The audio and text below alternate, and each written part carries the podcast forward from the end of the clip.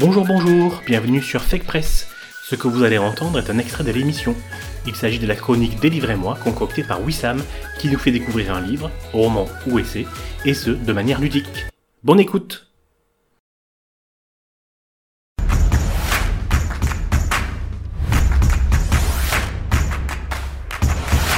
Réfléchissez deux minutes. Euh, pas excessif. C'est à peu près le temps qu'il m'a fallu pour lire votre livre, alors s'il vous plaît.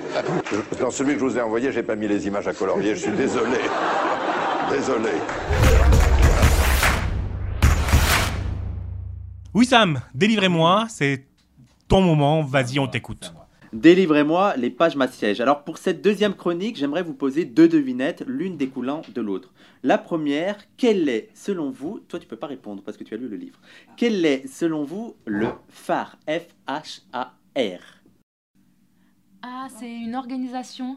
Ouais. C'est une organisation. Ah, j'ai déjà lu ça. Mhm. C'est un truc euh, avec de la recherche? Non. Ah putain, Non, non. pardon, zut. Donc aucune idée? Je pense que vous connaissez pas le FHAR, c'est le Front homosexuel d'action révolutionnaire. Donc c'est un mouvement politique Ah non. radical de gauche qui a été fondé en 71, qui a réuni des militants homosexuels, féministes et lesbiens, avec des personnalités telles que euh, Guy Hockenheim, Christine Delphi ou encore Daniel Guérin. Ils défendaient les droits gays et lesbiens, mais leur combat politique dépassait cette sphère puisqu'ils contestaient aussi l'ordre capitaliste, impérialiste et raciste. Et parmi ces revendications, l'une a particulièrement fait parler, euh, elle a provoqué moult débats et polémiques, euh, c'est laquelle selon vous? Une, euh, revendication qu'ils ont portée Mais il l'avait porté à quelle, à- en, que- en quelle année? Dans les années 70, euh, lors de leur manifeste. Lors de leur manifeste, ils ont passé... euh, non, c'est pas le mariage. Une revendication homosexuelle. C'est une revendication homosexuelle et, et il y a un mélange avec autre chose. Un indice? Pour les enfants? C'est sexuel. Ah, la dépénalisa- dépénalisation de la sodomie? Non. En fait, c'est pas c'est pas un combat qu'ils revendiquaient, mais c'est une revendication qu'ils portaient fièrement. Ils, disaient on fait fièrement ça. On- se sodomise fièrement? C'est un rapport avec la sodomie. Alors, je pense que vous n'allez pas trouver. Euh, en fait, ils étaient, ils revendiquaient le, faire de, se- le, le fait de se faire enculer, je les cite, enculer par des Arabes et d'en être fiers. Oh mon dieu. Alors, alors, ça peut paraître, ça peut paraître, ça- donc ça, c'était publié dans leur manifeste des 343 salopes. Donc le manifeste des 343 salopes, je sais pas, je sais pas si cette chronique va passer. Non, mais, Mais si, c'est intéressant. Vas-y, alors, c'est- c'était dans le manifeste des 343 salopes, donc c'est en référence au manifeste des 343 qui a été publié, euh, qui a été euh, publié dans les années euh, 60-70 par des femmes qui revendiquaient le fait d'avoir euh, fait euh, euh, l'avortement, qui était illégal à l'époque. Et eux, ils ont publié le, les- le manifeste des 343 salopes, et dedans, ils disaient qu'ils étaient euh, fiers de se faire enculer par des Arabes. Donc, comme j'ai dit, comme ça, ça peut être paraître étonnant, ridicule, dérangeant, voire raciste pour euh, Ah, certains. bah, complètement. Mais en fait, il faut, ouais, bah, en fait, il faut remettre en- un voilà, il faut remettre dans tout le, le contexte et notamment retracer les luttes homosexuelles, Mm. mais aussi les liens qu'ont eu les luttes homosexuelles avec les luttes antiracistes et Mm. Anti-impérialistes. Et c'est justement l'un des euh, sujets du thème euh, du livre de, euh, de Todd Shepard, qui est un historien américain et qui a écrit Mal décolonisation. Dans ce livre, il s'attache à étudier la figure de l'homme arabe en France, de l'indépendance de l'Algérie jusqu'à la révolution iranienne.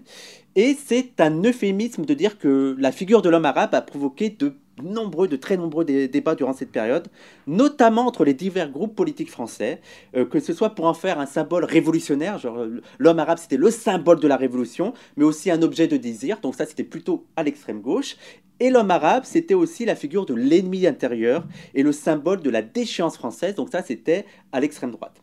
Alors, il avait, euh, Todd Shepard, il avait déjà traité du cas de l'indépendance algérienne et de ses énormes répercussions sur la vie politique française et sur la façon même dont la Ve République euh, a été formée. Et là, il reprend cette histoire en euh, se centrant sur la, figure de l'homme arabe. Alors, pour revenir sur, la revendication du phare de coucher et plus précisément de se faire sodomiser par les Arabes, son côté politique prend plus de sens quand on le situe dans cette période post-coloniale, donc on est au lendemain de la colonisation, euh, de la décolonisation de l'Algérie, dans laquelle l'homme arabe faisait figure d'ennemi d'intérieur venant pervertir la France.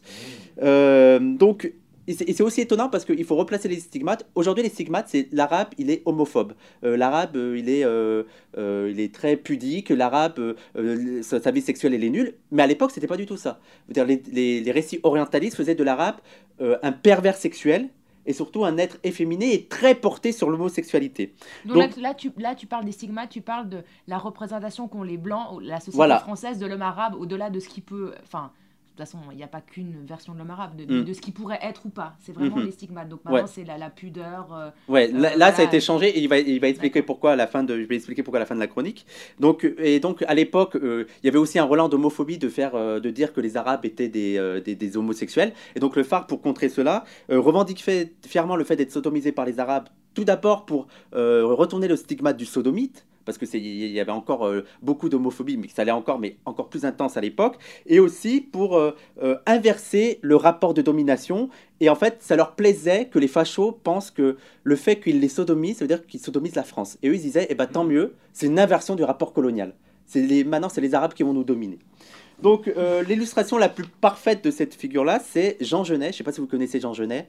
C'est un, écrivain, un poète, euh, et c'est aussi une figure révolutionnaire euh, homosexuelle et qui a été un militant décolonial et antiraciste très important. Il a notamment été très proche des Black Panthers. Et il avoue que l'une euh, des choses qui a vraiment joué dans son engagement politique, c'est les histoires d'amour qu'il a eues avec des, Algé- des Algériens.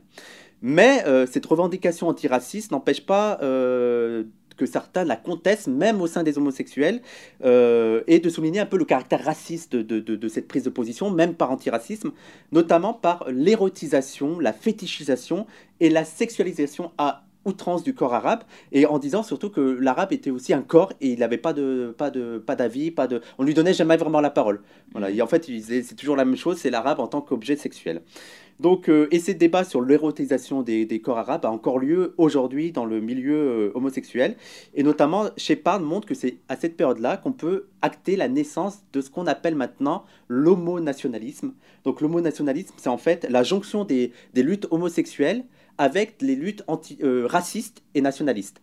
Donc l'exemple de ça, ça va être Renaud Camus. Renaud Camus, c'est le théoricien du grand emplacement, mais c'est aussi un militant homosexuel, et c'est celui qui a donné l'idée, qui a lancé l'idée que euh, les homosexuels devaient être contre les étrangers, parce que les étrangers euh, allaient menacer le mode de vie euh, homosexuel. Enfin, il s'attache à montrer comment, à travers l'extrême droite, avant de s'étendre à toute la droite, l'arabe a peu à peu été montré comme la figure de l'ennemi de l'intérieur, déstabilisant le socle et l'unité nationale, distillant ses mœurs dépravées. La question de la sexualité des hommes arabes obsédait aussi l'extrême droite. Elle voyait en lui un libertin efféminé, mais aussi paradoxalement une bête sauvage, euh, ultra virile. Et en fait, il y avait un enjeu de, machisme, un enjeu de virilité entre l'extrême droite et, euh, euh, les Arabes. Et en fait, l'extrême droite se sentait menacée par la virilité de, l'homme arabe. Et, et c'est pour ça qu'ils sont allés un peu en défense des femmes blanches, en disant que on doit c'est un peu la naissance des, des idées un peu féministes dans l'extrême droite. C'était surtout par racisme, parce Ouais. que c'était les Arabes qui les venaient, euh, qui venaient des, attaquer des les, les Arabes, femmes des blanches. migrants, des barbares.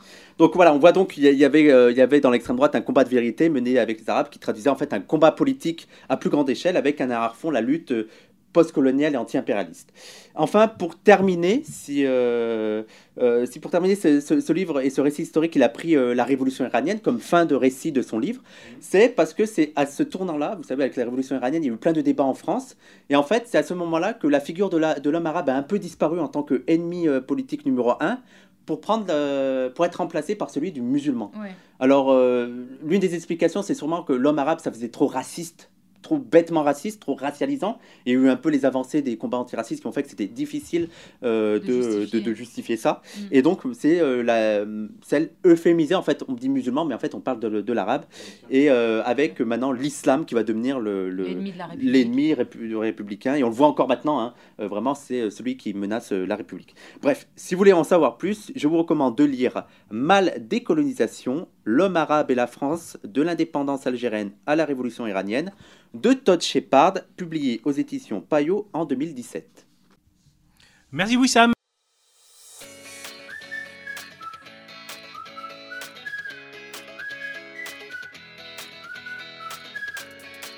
C'était la chronique Délivrez-moi. Retrouvez Fake Press, l'émission complète trois fois par mois, sur www.fakepress.fr, mais aussi sur toutes les plateformes de podcast, Deezer, Spotify, etc., ainsi que sur quasiment toutes les applications smartphones. N'hésitez pas à vous abonner. À bientôt